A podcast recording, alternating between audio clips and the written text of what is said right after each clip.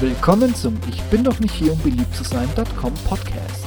Tech News, Berichte, Hintergründe und alles andere, was im Web so Platz hat. Und hier ist euer Gastgeber, Steve Schutzbier. Viel Spaß mit der heutigen Episode.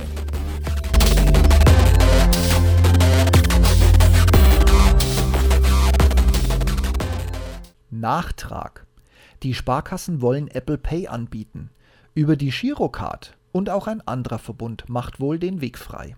Während ich das hier spreche, ist mein zweites Podcast-Interviewgespräch mit Sven Becker, der Link zu seinem Podcast ist in den Show Notes, noch nicht online. Aber so viel sei gesagt.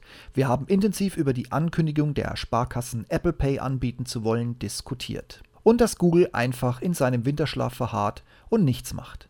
An sich begann es als kleiner Treppenwitz zu spekulieren, was als nächstes kommt. Und klar, da bleiben ja nur die Raiffeisenbanken übrig. Und kaum drücken wir auf Aufnahmeende und Sven macht sich an das Bearbeiten.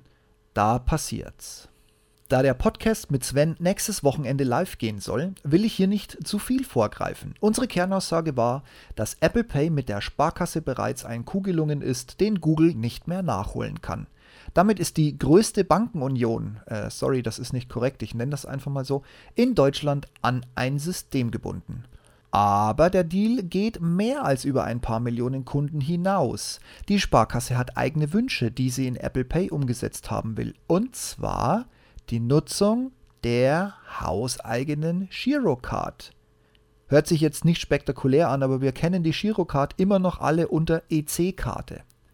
Wenn die Sparkasse dies durchbekommt und Apple das entsprechend umsetzt, vor allem den kann und will, würde die Sparkasse fast allen Kunden in ganz Deutschland die Apple Pay-Nutzung zur Verfügung stellen, ohne dass eine neue Kreditkarte oder sonst eine Umstellung erforderlich ist. Warum? Weil jeder, ich schätze mal Schüler, Studenten und Taschengeldkonten ausgeschlossen, eine Girocard besitzt, sofern diese nicht auf Kundenwunsch explizit abbestellt wurde.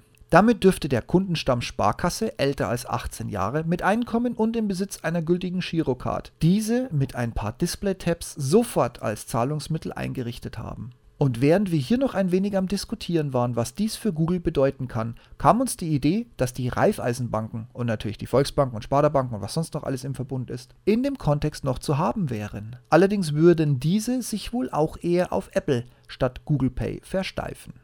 Und kaum drückten wir den Aufnahme beenden Button und Sven beginnt mit dem Mastering, kommt eine Meldung über den Ticker. Ich habe euch auch hier wieder den Link zu Hoteltarif, wo ich es einfach über eine schnelle Google-Suche gefunden habe. Ich habe es auch im Handelsblatt schon gelesen. Also es gibt diverse Quellen im Netz, wo ihr das finden könnt. Diese Meldung, die über den Ticker kam, dass nun tatsächlich auch die VR-Banken sich für Apple Pay interessieren. Ähnlich wie die Sparkassen haben auch diese im letzten Jahr hastig eine eigene, allerdings eben nur Android-App auf den Markt geworfen, um Apple Pay, ähm, tja nun, ähm, um sich dem zu widersetzen.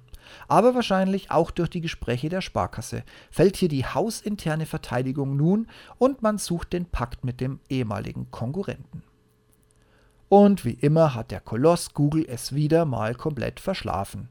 Wer auf die Seite der GLS, auch den Link bitte in den Shownotes anklicken, geht, erfährt, dass, und sei es nur eine Überschrift, sehr wohl auch Google Pay im Visier war. Nun aber laut dem detaillierten Text darunter nur noch über Apple Pay gesprochen wird. Also da hat sich Google auch rausgeschossen. Man geht übrigens in Branchenkreisen davon aus, dass was die GLS Bank macht, auch für die komplette VR-Gruppe umgesetzt wird. Wunderbar, Google. Was muss eigentlich noch passieren, bis der plan- und strategielose Winterschlaf bei euch endlich ein Ende findet? Wahrscheinlich wird ein neues Gerücht, dass die DKB Bank, einziger Neuzugang bei Google Pay seit der Einführung in Deutschland im letzten Jahr, parallel zu Google Pay auch Apple Pay einführen wird, auch keinen der verwöhnten und auf Geld gepolsterten Mitarbeiter wachrütteln. Nun denn, was mich betrifft, ich erkläre Google hiermit offiziell zum Verlierer der digitalen Zahlungswelten 2018-2019 in Gesamtdeutschland. Herzlichen Glückwunsch Google als erster starten und dann so radikal abkacken, das muss man wirklich erstmal hinbekommen. Und wie geht's euch so? Zahlt ihr, habt ihr, macht ihr nach wie vor Google oder Apple Pay? Seid ihr zufrieden damit? Werdet ihr es weiter nutzen? Oder war es einfach nur ein schicker Versuchsballon, weil ihr habt ja auch eine Kreditkarte, warum jetzt mit dem Handy oder mit der Uhr bezahlen? Ich bin gespannt, Rückmeldungen und sonstiges. Bitte immer gerne Kommentare, E-Mail, Feedback, wie auch immer ihr zu mir kommt. Und wenn ihr noch eine Idee habt, was Google vielleicht noch retten könnte, packt es mir einfach auch irgendwo als Kommentar mit dazu. Ich klebe es dann unter den Blogpost. Ich danke euch und in diesem Sinne Happy Paying, egal mit welchem System.